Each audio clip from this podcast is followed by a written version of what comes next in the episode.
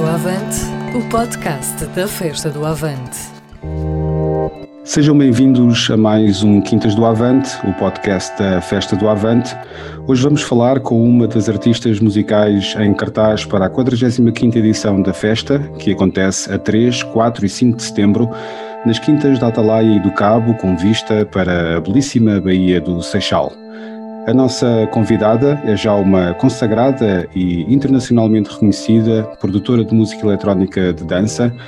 Para além deste seu trabalho enquanto produtora e DJ, fundou ainda a editora Naif, é também fundadora e mentora da rádio online Rádio Quântica e presente frequente nas festas queer organizadas pela Mina. Lançou em 2019 o seu primeiro álbum, de nome Bed of Roses, álbum que surge depois de várias edições em EPs e colaborações em editoras como a One Eyed Jacks e Love on the Rocks e colaborando com nomes como Els, Debonair e Nightwave ou em remisturas para Comem, Teto Preto, Keyman Foxman ou Josh Café. Faz parte do movimento internacional DJs for Palestine, apoia o boicote cultural ao Estado de Israel e foi a única artista portuguesa a assinar um manifesto de solidariedade com a Palestina, ao lado de nomes como Roger Waters ou os Rage Against the Machine, num manifesto que juntou 600 artistas a nível mundial em maio deste ano. A nossa convidada de hoje, Inês Borges Coutinho, faz assim jus à caracterização de Patrick Hinton no site Mixmag, em que a descreve como uma artista polímata que se destaca em todas as frentes, trabalhando entre fronteiras, sendo a sua influência através de projetos que acontecem na interseção da música, da arte e do ativismo, juntando-os com um fio condutor de fins inovadores que se alimenta da energia gerada pela comunidade. Nos próximos minutos, vamos então conhecer melhor Violet,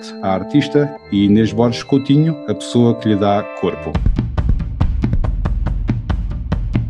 Olá Inês, seja bem-vinda às Quintas do Avante e obrigado por estares aqui conosco. Olá e obrigada pelo convite que me enche de alegria.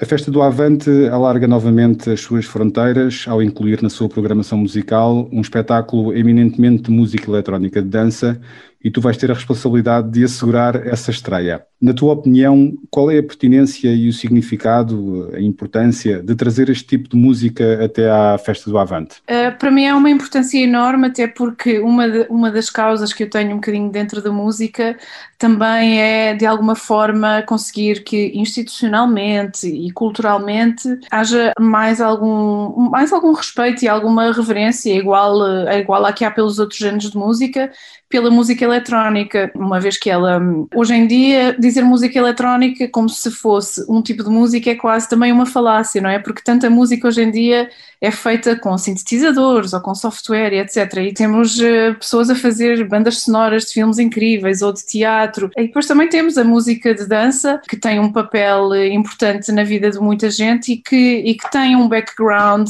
que nem sempre é visto como político, mas na verdade, se olharmos para, para a história da música de dança, ela surgiu por razões eminentemente políticas. Ela surgiu de comunidades marginalizadas em Chicago e Nova York, pessoas imigrantes da classe trabalhadora pessoas não brancas, pessoas queer, eh, que se juntavam para fazer música e para dançar juntos músicas de vários estilos. Na altura, a música de dança, na sua origem, não era toda música eletrónica e aqueles martelinhos de, que se chama hoje, ou techno e o house. Eh, na altura, tocava-se um bocadinho de tudo, do disco ao funk, música, muita, muita música negra, também rock. Pois sim, as, as origens de, da música eletrónica, como o techno, o electro e o acid house que foram inventados em casas de pessoas da classe trabalhadora a usar equipamentos considerados obsoletos na altura para tentar chegar a um novo som que simbolizasse alguma resistência. Eh, e essa resistência tinha a ver com muita coisa, tinha a ver com trabalho, com classe, com identidade e também com, com cultura e com esta coisa que eu também tento um bocadinho trazer à conversa, que é estas novas linguagens musicais serem tão válidas como todas as outras que já são tão celebradas, como a música clássica, o jazz, o rock. Para mim é uma enorme responsabilidade fazer esta estreia no Avante, mas é uma alegria enorme e poder partilhar o que sei sobre, sobre este mundo é uma plataforma que eu agradeço aqui poder fazer parte. Tu já referiste aí alguns dos aspectos que se cruzam com a origem deste tipo de música e o seu lado político, o lado político que está uhum. então na origem deste tipo de música, mas eu vi recentemente numa, numas notas que tu escreveste que eh, na atualidade há como que um ressurgimento, chamemos-lhe assim, uhum. Eh, desse caráter político nos meios da música uhum. eletrónica de dança. Expressões é que isso tem e porque é que ele acontece agora, na tua opinião? Olha, eu acho que houve, que houve um ressurgimento porque houve, houve aqui não sei, às vezes eu acho que a história é realmente uma, uma respiração e uma coisa vem, vem grávida da outra, por assim dizer. E como estávamos a falar há bocadinho, tudo isto começou como a reação a vários sistemas de opressão e a um sistema capitalista que engole um bocadinho a vida das pessoas. Eh, e quando se vê aqui, por exemplo, a história do escapismo da música de dança, tem a ver mesmo com isto. Porque é que precisamos de escapar? Do que é que estamos a escapar? Se calhar é uma pista para perceber a música de dança, porque é que tem que haver este elemento de escapismo e de nos perdermos num clube cheio de luzes em que parece que estamos numa realidade paralela. E esse escapismo, no, nos anos, fim dos anos 70, início dos anos 80, tinha a ver com as coisas que se passavam na América, com a violência racial, com o excesso de violência usado pela polícia, com as políticas uh, neoliberais e completamente agressivas. E o mesmo acontecia aqui na Europa, uh, por exemplo, muito do movimento rave, que surge do Reino Unido e que pega no techno e no house e o transforma numa coisa diferente, num som diferente, com batidas mais quebradas, com uns baixos muito proeminentes, não é? Aqueles sound systems enormes que se vê em documentários antigos em que os, uh, os bass beans, como eles dizem, são enormes porque têm um, um sub-bass enorme. Todo esse movimento na altura eram pessoas que eram, por exemplo, completamente anti-Thatcher, eram pessoas que apoiavam Labour e eram muito vocais acerca disso. Depois, eu acho que aqui o que acontece é um bocadinho uma história que nós, infelizmente, já, já conhecemos e já vimos este, este ciclo de vida de alguma forma acontecer com várias artes e com, várias, com vários ramos da, da atividade humana, que é a mercantilização de uma coisa que começou com um impulso bem mais puro. Na realidade, estas festas que começaram em Chicago e em Nova York e em Detroit e depois vieram para a Europa e depois vieram para Portugal, porque no início dos anos 90 já tínhamos raves, inclusivamente faziam-se raves em castelos e em, e em, estações de comboio antigas e, e havia uma coisa incrível a acontecer, até dava esperança, não é? Que, havesse, que houvesse assim um, um respeito institucional pela música de dança, mas ao acontecer isto e, e ao haver esta, esta adesão da população, claro que também houve, claro, há sempre há sempre os interesses, não é? Uh, ligados a acumular dinheiro, a mercantilizar uma coisa, torná-la vendável ainda a mais públicos. E eu acho que isso ao longo dos anos acabou por tomar um bocadinho a dianteira, como sempre, não é? É o que o capitalismo faz e também fez um bocadinho isto na música de dança. Só que lá está, eh, como este ciclo de vida nunca é, o ciclo de vida das coisas nunca é apenas uma coisa linear que só, só desce e só sobe, e o underground nunca morreu, mas chegámos aqui a um ponto de mercantilização com o EDM e aqueles festivais enormes na América, e assim umas coisas muito com umas pirotecnias e DJs a mandarem bolos à caras das que ficou quase uma caricatura de si própria, a música de dança mais visível na televisão e etc. Chegou-se ali a um ponto de saturação. É, isto é a minha visão, eu não, não sou historiadora da música de dança, mas a minha visão é que chegou ali a um ponto de saturação em que o underground, que nunca morreu, mas que se calhar nunca teve tanta plataforma ou voz, e as pessoas que têm mais preocupações políticas e que nunca deixaram de as ter, levantaram-se e começaram a, a fazer a sua voz ouvir-se um pouco mais. Uh, e depois, claro, eu penso que há aqui muito a agradecer às novas gerações, às pessoas que têm agora, por exemplo, 20 anos ou que estão na casa dos 20, que chegam também com uma energia renovada, com novas ideias e com muita vontade de fazer, de fazer ouvir a, a sua verdade. E neste caso tenho muito a agradecer penso eu, ao olhar para esta história, a pessoas negras, a, a, mulheres que vieram reclamar espaço dentro da música eletrónica e ao mesmo tempo vieram também com este discurso politizado, eminentemente de esquerda, de defesa dos mais fracos, por um lado, e também de preocupação com temas que nos tocam a todos e que tocam uh, às pessoas que querem dançar à noite, como por exemplo a gentrificação ou problemas que vemos todos nas notícias uh, à noite, como os uh, illegal settlements de Israel na Palestina. E como as pessoas estão politizadas politizadas e têm discurso e criam-se comunidades no underground em que as pessoas se juntam para falar das coisas e não só para fazer esse tal escapismo e para nos perdermos um bocadinho no barulho das luzes, como se costuma dizer, as pessoas falam e acaba por se criar ali um, um turbilhão que vai, vai acelerando e de repente estamos com vários coletivos um pouco por todo o mundo. Não é, não é só de todo na Europa, isto existe na China, no Brasil, eh, na Colômbia, em muitos países africanos e um pouco por toda a Europa coletivos eh, de música eletrónica, música experimental, música de dança, que são muito politizados e que trazem à conversa muitas destas problemáticas através das suas comunicações, em, social media, através das suas festas. Há, há muitos sítios, por exemplo, em que, que têm um manifesto à porta da rave, não é? Da, da festa, uh, em que muito, muitas de, muitos dos pontos desse manifesto são eminentemente políticos. Aqui não se há tolerância zero para racismo, homofobia, machismo. Somos uma, uma festa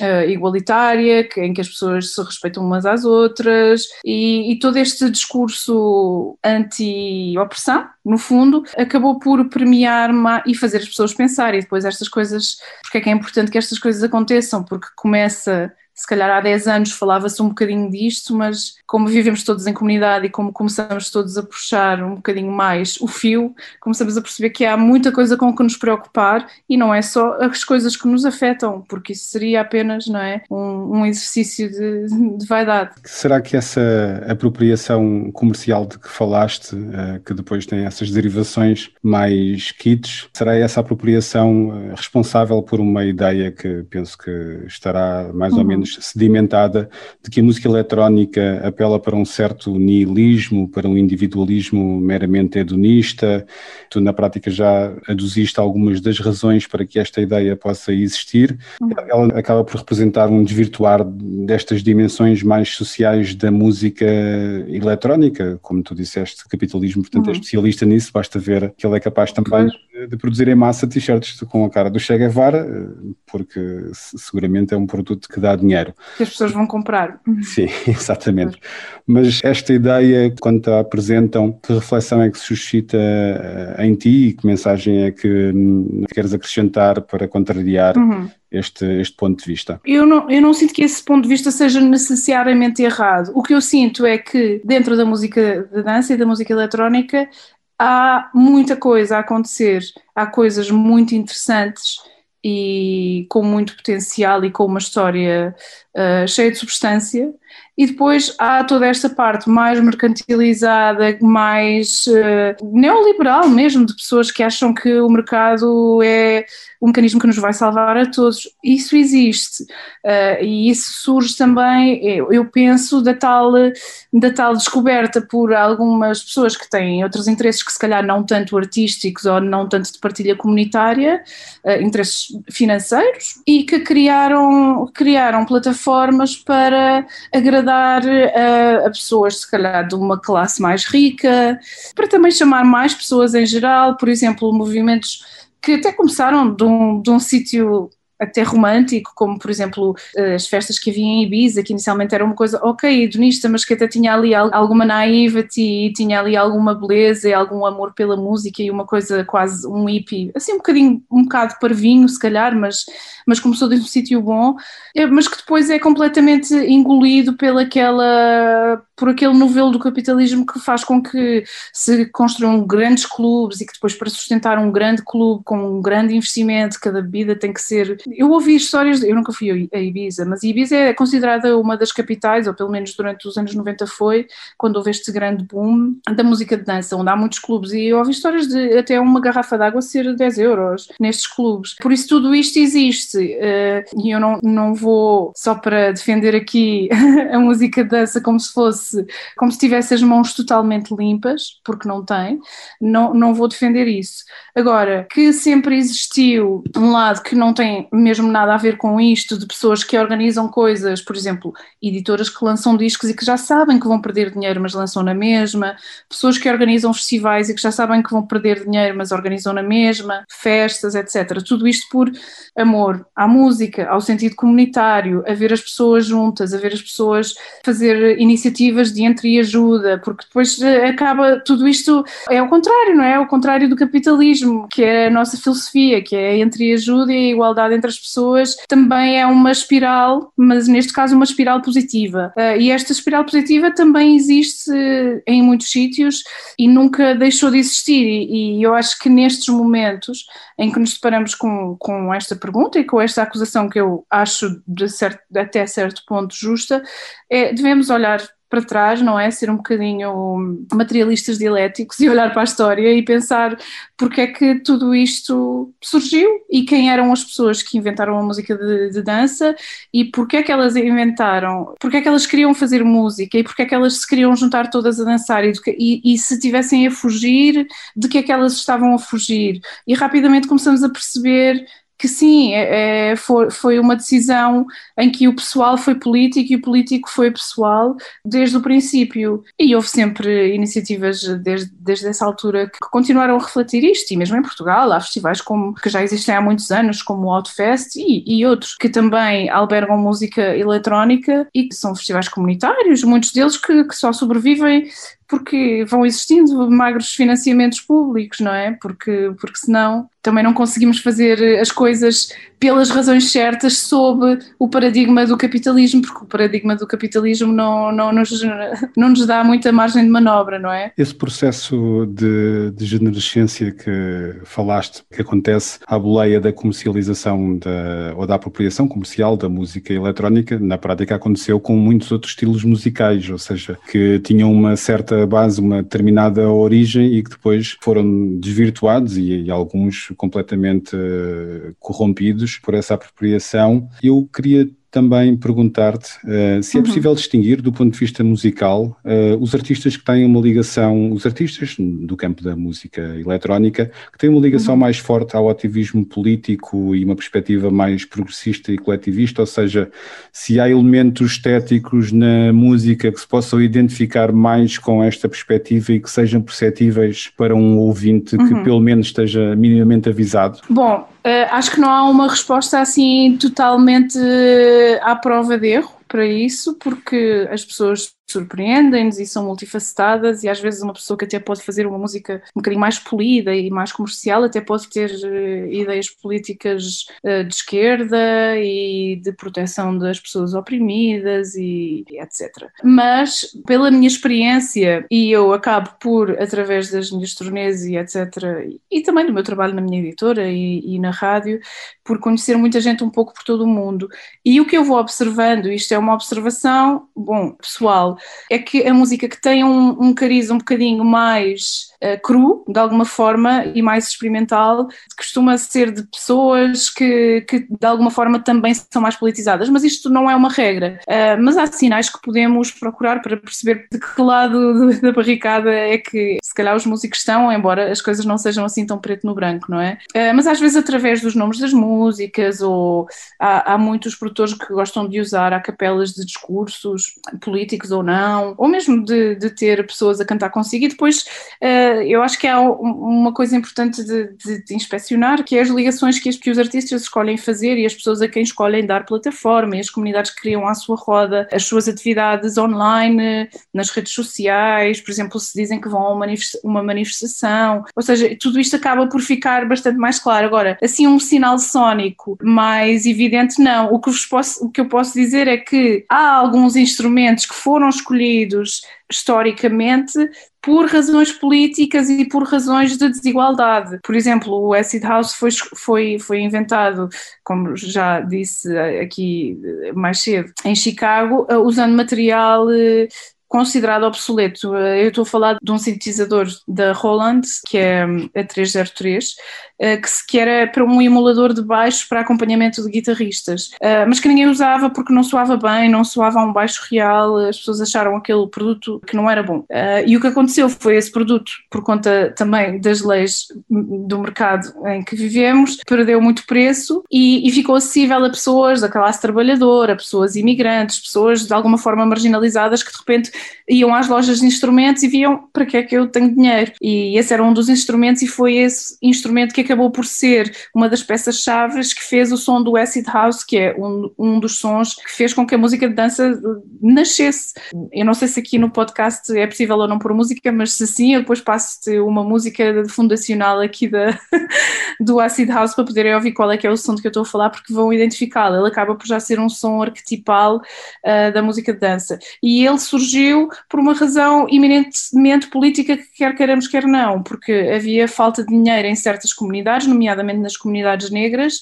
uh, na América, e era eram esses instrumentos que eles podiam usar. Uh, e eu acho que hoje em dia isso também acontece com outras coisas. Hoje em dia há software e as pessoas, as pessoas muitas vezes fazem até downloads ilegais porque não têm dinheiro para software e às vezes já não tem a ver com o preço, mas tem a ver com a acessibilidade do software. E há softwares hoje em dia como o Ableton Live que têm uma acessibilidade diferente. O esquema de cores dá para pessoas invisuais ou, por exemplo, há softwares que são mais fáceis de usar. O Ableton Live é um exemplo, o Audacity, que é mesmo de uso livre, é outro e que de alguma forma tiram ali algumas barreiras à entrada para uma camada da população que se sente de alguma forma marginalizada do acesso a poder aprender a fazer música com software, seja pela sua identidade de género, seja pela sua classe social, porque pensam, bom, eu não vou arranjar quem me ensine, ninguém, eu não conheço quem me ensina, ou eu sou uma mulher, não vou conseguir, os homens é que percebem de máquinas, esse tipo de pensamentos que ainda hoje existem e que eu própria tive, eu achava, ai, eu não percebo, eu não, não, eu não me vou entender com isto porque pronto, eu sou mulher. E essa misoginia internalizada é infelizmente uma coisa que também acaba por nos soldar aqui os nossos, os nossos sonhos de alguma forma. E eu tenho a agradecer a alguns softwares que foram feitos de uma maneira mais acessível e que limitaram a barreira à entrada. Não é porque, obviamente, que eu não acredito que as mulheres tenham menos jeito para mexer em máquinas, mas tornar a coisa mais acessível a todos visualmente ou um software mais acessível acaba por tirar medos a pessoas que não precisam de os ter, que, que só os têm porque, pronto, foi assim que, que a história editou que se vivesse ainda no século XXI. Falando do teu ativismo nessa envolvência mais politizada relativamente à música que produzes. O que é que te levou a aderir à plataforma dos DJs for Palestine e ao movimento de boicote cultural ao Estado de Israel? Eu já tinha demonstrado o meu apoio ao povo palestiniano nas redes sociais uh, e online em geral. E na altura, uma agente de uma agência, eu já não me lembro, de uma agência de DJs mandou um e-mail à minha agente a falar da, da campanha e a pedir para eu entrar em contato se eu quisesse fazer parte. E eu disse logo que sim, uh, até gostava, na altura gostava de formalizar de alguma forma uh, o facto de eu acreditar que o boicote ao Estado de Israel seria uma forma tática, não sentimental, de fazer frente a um regime de apartheid e enquanto artista usar a minha voz de uma forma bastante funcional e que já foi usada no passado com sucesso, por exemplo, na questão do apartheid da África do Sul. E pronto, lá está, entrei em contacto, foi-me dada uma imagem para partilhar e juntei-me a um grupo de WhatsApp liderado por um dos responsáveis culturais do PACBI, que é parte mesmo da cultura do BDS aqui na Europa, que é o Samir Eskanda, que está baseado em Londres, é palestiniano e, e pronto, nestes últimos talvez talvez três anos, fazemos parte do mesmo grupo do WhatsApp, ainda hoje falamos, em que vamos partilhando notícias, em que quando há iniciativas em que podemos juntar a nossa voz, o fazemos, ou donativos, ou tudo o que possa ser acionável aqui a partir deste lugar que parece tão longínquo, não é, da Palestina e que nos deixa às vezes tão, tão aflitos sem saber o que fazer. Por isso é uma atividade que acabou por continuar ao longo dos anos e agora há pouco tempo houve toda esta carta de assinatura de repúdio às ocupações ilegais de Israel e de apoio ao boicote, sanções e desinvestimento em Israel, é que eu quis imediatamente assinar. Acho que é um dever que eu tenho, para mim nem sequer há, nem sequer há aqui dúvida nenhuma, e disse logo sim, e cá estou, pronta para receber críticas vindas, nomeadamente da Alemanha, onde há muitos artistas que fazem parte do movimento anti-Deutsch, que, que é tão centrado na sua própria culpa branca, não é? Do legado nazi, que acham que qualquer crítica ao Estado de Israel quer dizer que é, que é, um, é sinónimo de antissemitismo, que é uma redução completamente. Quer dizer, não, não, não há explicação sequer para isto. Isto tem a ver, tem a ver apenas com, com um complexo de culpa uh, elevado elevada N e que é muito real na Alemanha, é este movimento, e que há uma espécie de uma lista negra de artistas um pouco por todo o mundo que apoiam vocalmente a Palestina e que têm críticas duras a fazer ao Estado de Israel e que acabam por não ser convidados para certos clubes, de não ser, de serem cancelados para certos festivais, por mostrarem este apoio. Por isso, esta minha vinda ao Avante é um bocadinho o contrário do que eu estou habituada. O que eu estou habituada é que me cancelem coisas que não me convidem por eu ser vocal no meu apoio ao povo palestiniano. E aqui foi ao contrário, o Avante a festa do Avante convidou-me por eu apoiar a Palestina, não é? Foi isso que acabou por ser a, a, a, faísca inicial que deu origem a esta amizade, que já era antiga, mas agora mais institucionalizada. Não deixa de ser uma história que a mim me, me enche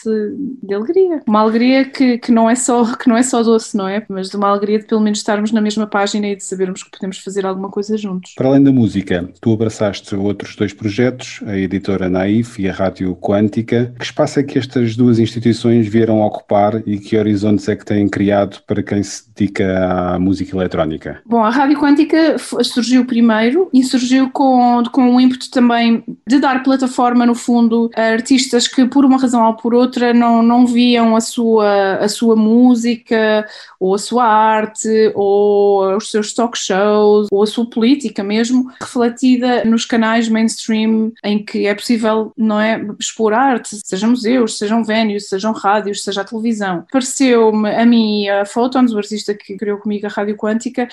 tornou-se bastante evidente que, que havia aqui vozes muito importantes em Portugal que não estavam a ser ouvidas, não só dentro da música eletrónica, mas um bocadinho por, toda, por todas as artes, desde o jazz à música clássica ao punk rock, artistas plásticos, eh, pessoas que fazem, dirigem workshops e conversas. E decidimos fazer, ter uma conversa inicial com 75 pessoas na altura, que entretanto já são quase 200 da comunidade e um bocadinho refletir todo este, este mosaico que já existia, mas que faria sentido de alguma maneira formalizar e juntarmos-nos para mostrarmos que existe aqui uma alternativa à, à, narrativa cultural vigente, que tem sem dúvida muitas coisas interessantes, mas que estava muito coxa no que toca à representação. Escusado será dizer que muitas das pessoas envolvidas nestes projetos que não têm, não têm tanta plataforma são mulheres ou são pessoas LGBT, ou são pessoas trans, ou são pessoas negras, então acaba por ser também um refúgio coletivo para elevar de alguma forma estas vozes que normalmente vêem-se um bocadinho abafadas pelo sistema em que vivemos. Na Naive acaba, acaba por ser um projeto um bocadinho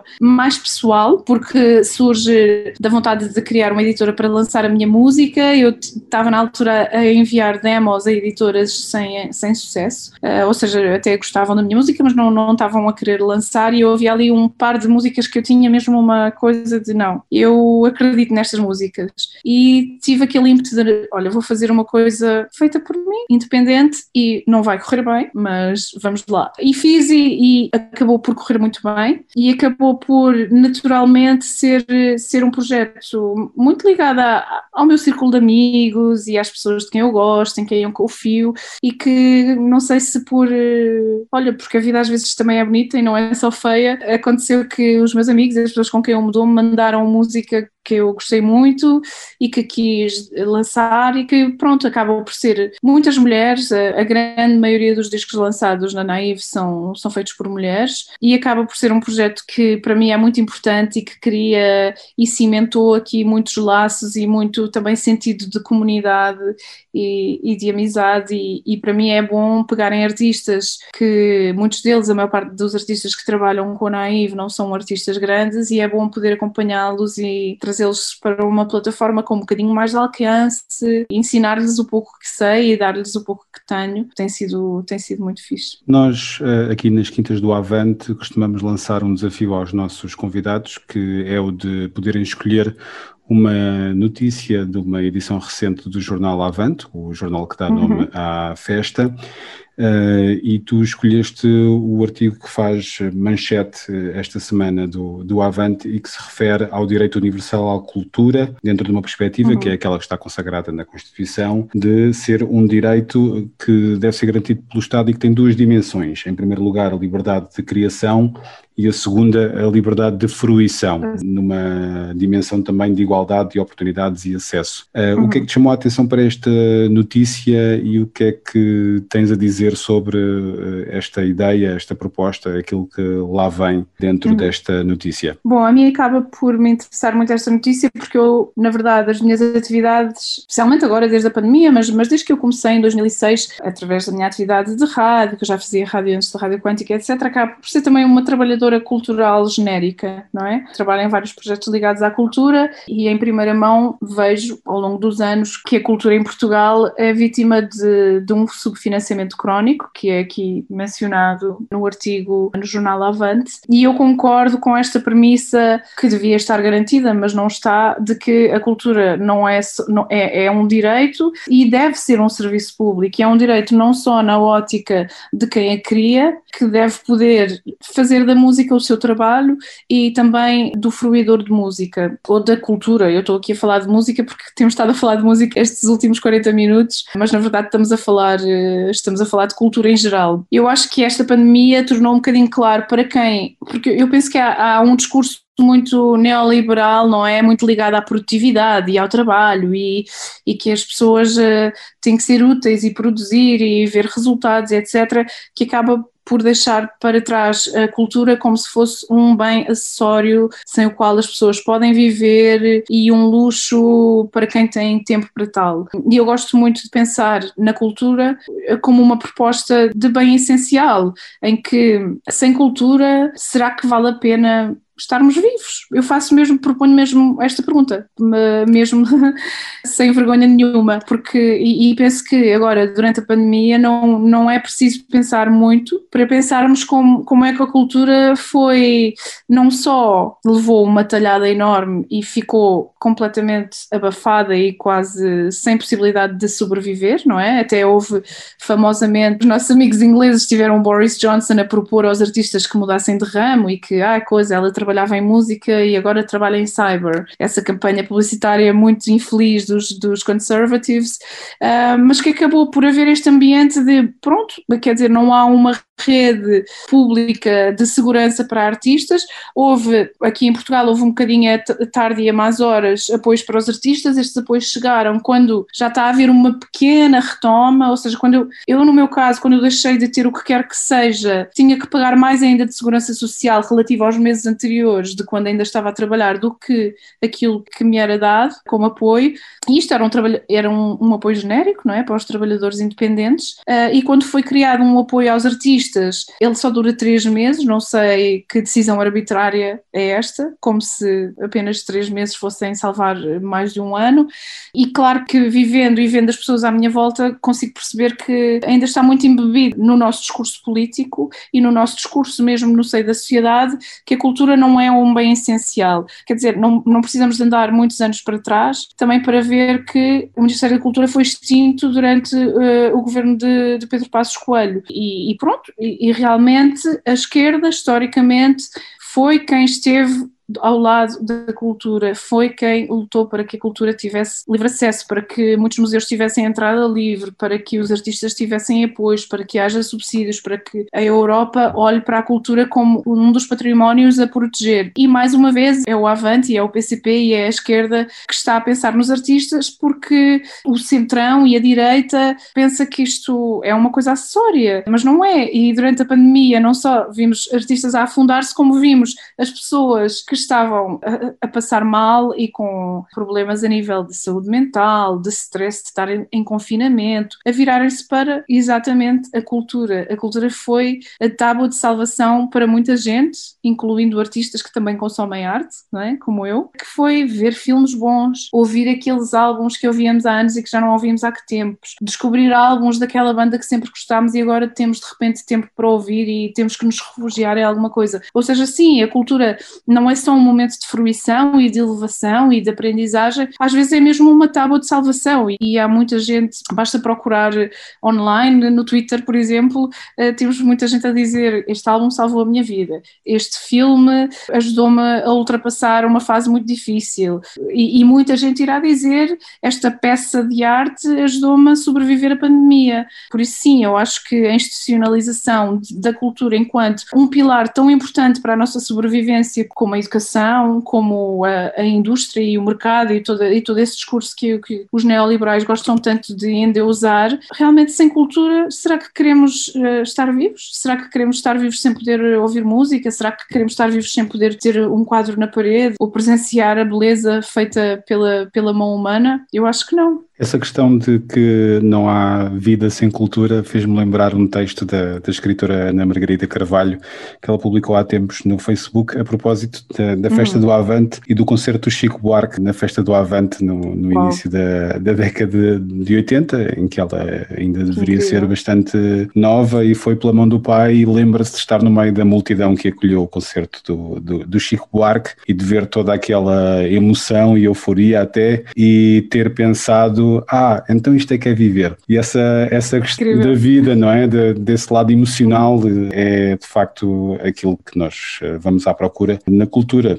Para finalizarmos a nossa entrevista, eu queria perguntar à Inês uhum. se pode levantar um pouco o véu sobre o espetáculo da Violet na festa do Avante. O que é que podemos esperar deste espetáculo? que particularidades é que vai ter? Se é que vai ter, claro. Bom, daqui eu vou citar aqui Raul Seixas e dizer que sou uma metamorfose ambulante para, para dizer que até setembro muita coisa pode acontecer e muita nova música pode me ser enviada e também eu posso fazer muita nova música. O que eu posso prometer e o que eu, que eu sinto que eu, que eu procuro sempre, que é uma busca que eu não desisto de ter quando eu toco, é fazer uma, um diálogo com o público que está comigo. E eu vou estar rodeada de camaradas, de pessoas que têm as mesmas ideias que eu, com quem eu estou em sintonia. E eu acho que isso vai ser uma inspiração enorme. E, e volto a dizer que é mesmo uma honra enorme uh, tocar na festa do Avante. Por isso penso que aí temos, um, temos já um trabalho conjunto, não é? Já não, já não vou ser só eu, vou ser eu e as pessoas que lá estiverem que vamos co-criar o set que eu vou tocar. Uh, e depois, uh, para além deste, deste espírito comunitário, deste espírito de co-criação, eu penso que vou sempre, vou sempre procurar música, não só que faça dançar, mas que também nos desafie de alguma forma. às vezes, sonicamente, podemos ir buscar coisas que nos levam a sítios diferentes, ou podemos ir buscar uma melodia ou uma textura que nos faz sentir ou revisitar uma emoção que precisávamos de revisitar ou que, ou que precisamos de digerir ou que, ou que, enfim, nos faz sentir alguma coisa especial. E eu penso que a cada escolha que eu faço num set, a substância é, é uma prioridade. Por isso vou tocar, vou tocar música que, que nos leva a sítios, interiores e exteriores, e, e vou tocar música feita por mulheres, por pessoas negras, por pessoas LGBT, eh, vou tocar música inclusiva e vou tocar música com vocês e para vocês. Vamos fazer isto todos juntos. Inês, muito obrigado mais uma vez pela tua vinda às Quintas do Avante. Obrigada pelo convite. Fica por aqui mais um Quintas do Avante. Hoje eh, tivemos a participação de Inês Borges Coutinho, ela que também é Violet e que se vai apresentar na Festa do Avante 2021, nos dias 3, 4 e 5 de setembro deste ano. Já agora deixar aqui uh, algumas notas relacionadas com a aquilo que falámos com a Inês Borges Coutinho, os links para a Rádio Quântica, radioquântica.com, para também as edições da Naive, naivetracks.bandcamp.com e também algumas das faixas uh, de, produzidas por Violet em soundcloud.com barra Violet. Já sabem que a entrada permanente para os três dias da festa já está disponível nos centros de trabalho do PCP ou nas mãos de um militante comunista mais próximo e que podem ficar a saber saber mais sobre a festa no site festadoavante.pcp.pt. Da minha parte, despeço-me com um abraço e vemos na festa.